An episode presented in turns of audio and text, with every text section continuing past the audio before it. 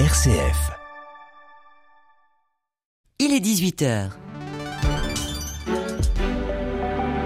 Retrouvez l'actualité nationale et internationale en direct de Rome.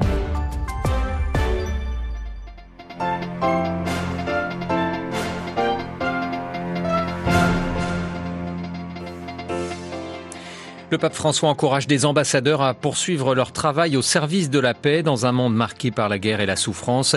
Quatre nouveaux ambassadeurs près le Saint-Siège ont présenté ce matin leur lettre de créance. Plus de détails au début de ce journal. Le pape qui dans un mois et demi est attendu en République démocratique du Congo, un voyage très attendu et qui se prépare bien, en particulier à Goma dans le Nord Kivu. Nous entendrons l'un des membres du comité d'organisation de ce voyage apostolique. Enfin, gros plan à la fin de ce journal sur l'impact du Covid-19 en Chine pays a dû confiner totalement des grandes villes, à commencer par Shanghai, la capitale économique. Radio Vatican, le journal Olivier Bonnel. Bonsoir, un jeudi chargé au Vatican pour le pape François. Le Saint-Père a d'abord reçu ce matin les membres du groupe Sainte-Marthe, créé en 2014. Ce groupe est une alliance mondiale de responsables de police, d'évêques et de communautés religieuses qui travaillent en collaboration avec la société civile dans la lutte contre le trafic d'êtres humains. La tâche de ce groupe est ardue, a reconnu le pape, mais l'Église est toujours reconnaissante pour toute expression de charité envers ceux qui sont exploités. Le groupe Sainte-Marthe qui s'est réuni pendant trois jours d'assemblée à l'Académie pontificale des sciences. Le pape qui a aussi reçu de nouveaux ambassadeurs près le Saint-Siège, je vous le disais en titre, ils sont venus présenter leur lettre de créance. Ces ambassadeurs viennent du Burundi, du Pakistan, des Émirats arabes unis et du Qatar.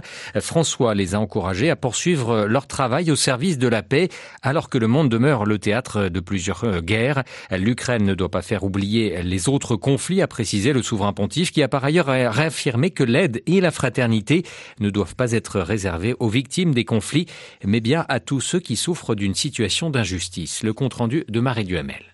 Voilà une période particulièrement exigeante pour les ambassadeurs, estime François. Mais même en pleine tragédie peut émerger, dit-il, le meilleur de l'humanité. D'ailleurs, les images effrayantes en provenance d'Ukraine ont inspiré un élan de solidarité, de fraternité. Le pape salue en particulier les pays, individus, qui accueillent les réfugiés sans compter. Mais l'Ukraine n'est pas le seul conflit en cours. D'autres reçoivent peu ou aucune attention des médias. Or, parce que nous formons une seule et même famille humaine, le degré d'indignation exprimé, l'aide humanitaire offerte et le sentiment de fraternité ressenti à l'égard de ceux qui souffrent ne devrait pas être basé sur la géographie ou encore l'intérêt personnel. Cela ne devrait pas non plus, nous dit François, être réservé aux victimes des guerres, mais à toutes les personnes qui souffrent d'une situation d'injustice, le changement climatique, la faim, le manque d'eau, l'accès à un travail digne.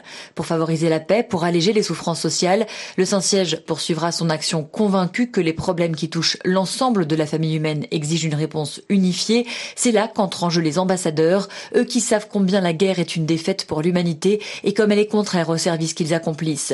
Le pape encourage ainsi les diplomates à continuer d'œuvrer pour une culture de la rencontre, du dialogue. Dans cette optique, les bureaux du Saint-Siège leur seront toujours ouverts, conclut le Saint-Père. Marie Duhamel. Le pape François qui était attendu en République démocratique du Congo au début du mois de juillet. Le Saint-Père sera accueilli à Kinshasa, la capitale, mais aussi à Goma, au Kivu, dans l'est du pays, une région minée par la violence. C'est dans cette ville que la préparation du voyage apostolique est la plus avancée. L'abbé Justin Nkoudzi est membre d'une des commissions qui prépare l'accueil du Saint-Père. On l'écoute. Je crois que les préparations se portent à merveille et nous sommes rassurés que d'ici deux mois, nous serons dans les bons pour accueillir celui qui vient au nom du Seigneur. On peut donc dire que vous avez déjà réalisé beaucoup de pas. Beaucoup d'activités sont déjà réalisées parce que au niveau de Goma, au niveau du pays, il y a déjà la prière que les chrétiens récitent chaque jour pour la visite euh, du Saint-Père. Les évêques déjà eux-mêmes ont déjà célébré une messe dimanche passé, le 15 mai, sur le site où la messe du Saint-Père sera dite. Et à ce jour, euh, qu'est-ce qui resterait encore à faire dans cette organisation de l'accueil du pape? Nous devons encore euh, se rassurer que toutes les commissions ont les moyens de leur politique et ça, nous sommes encore en train d'y travailler. Nous devons nous aussi nous rassurer que toutes les personnes, surtout les victimes de violences que le pape va accueillir après la messe, se préparent aussi pour aller au rendez-vous. Disons que nous sommes globalement à 60% déjà sur la bonne route pour accueillir les Saint-Pères. L'abbé Justin Nkudzi est joint à Goma par Stanislas Kambashi et toutes nos informations concernant le pape et le Vatican sont bien entendu à retrouver sur notre site vaticannews.va. La Russie continue d'expulser des diplomates européens après la France, l'Italie et l'Espagne. Hier, c'est désormais le Portugal qui est visé puisque cinq diplomates portugais sont désormais priés de quitter le pays. Mesure de représailles qui répond à l'expulsion il y a quelques semaines de dix ressortissants russes du Portugal. Sur le terrain de la guerre en Ukraine, le ministre de la Défense euh, russe a annoncé aujourd'hui que 1730 militaires ukrainiens retranchés dans la Syrie d'Azovstal à Mariupol s'étaient rendus depuis lundi. Les combats qui font par ailleurs toujours rage dans la région du Donbass à l'est du pays. Près de Luhansk, au moins 12 personnes ont été tuées et 40 autres euh, blessées dans des bombardements. La prison à vie a été requise pour le jeune militaire russe jugé depuis hier devant un tribunal de Kiev. Il s'agissait du premier procès pour crime de guerre visant un militaire russe impliqué dans la guerre qui a débuté le 24 février. Vadim Shishimarin, 21 ans, était accusé d'avoir abattu un civil qui circulait à vélo dans la région de Soumy au nord-est du pays. Joe Biden a lui reçu cet après-midi le président finlandais et la première ministre suédoise à la Maison Blanche. Les deux pays viennent de faire une demande formelle pour intégrer l'OTAN. Je suis fier de leur assurer qu'elles ont le total soutien des États-Unis d'Amérique, a lancé le président américain à ces deux hôtes, qui a précisé que Finlande comme Suède remplissaient tous les critères pour faire partie de l'Alliance. Et puis une autre rencontre aujourd'hui, celle du président français Emmanuel Macron qui recevait à l'Élysée son homologue moldave Maya Sandu. L'occasion de revenir pour le président français sur son projet de communauté politique européenne qu'il avait proposé le 9 mai dernier. Cela représente un complément et non une alternative au processus d'adhésion à l'Union européenne, a expliqué le chef de l'État français.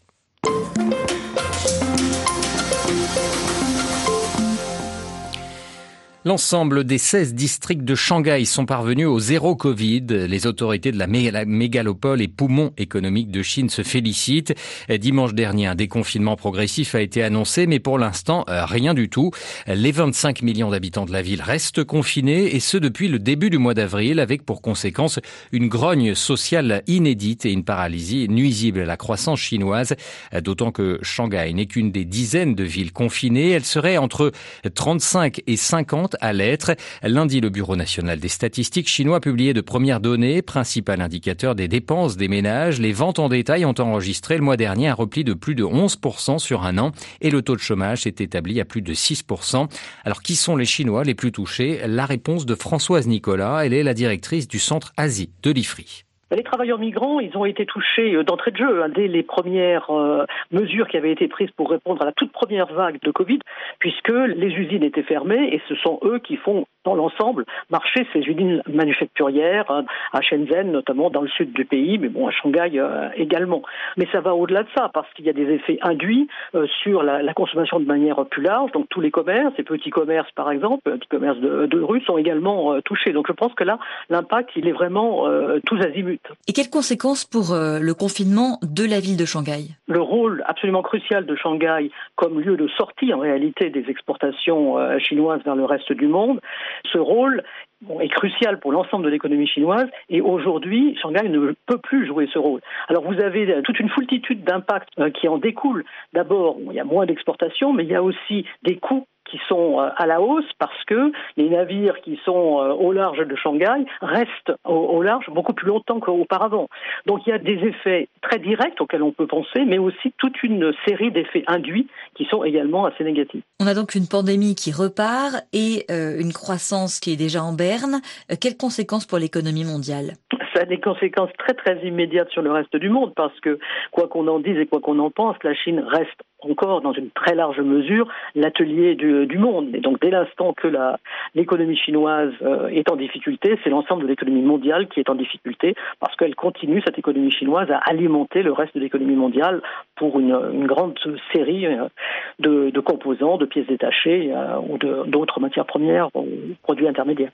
Voilà, quand la Chine se confine, le monde tous, interrogé par Marie Duhamel, Françoise Nicolas, directrice du Centre Asie de l'IFRI, l'Institut français des relations internationales à Paris, était ce soir l'invité de Radio Vatican.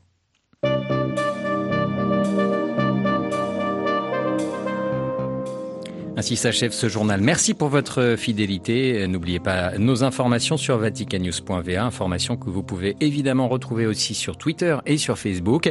L'information, elle, reviendra demain matin en direct de Rome, comme chaque jour. Vous serez en compagnie de Xavier Sartre à partir de 8h30. Je vous souhaite, quant à moi, une excellente soirée.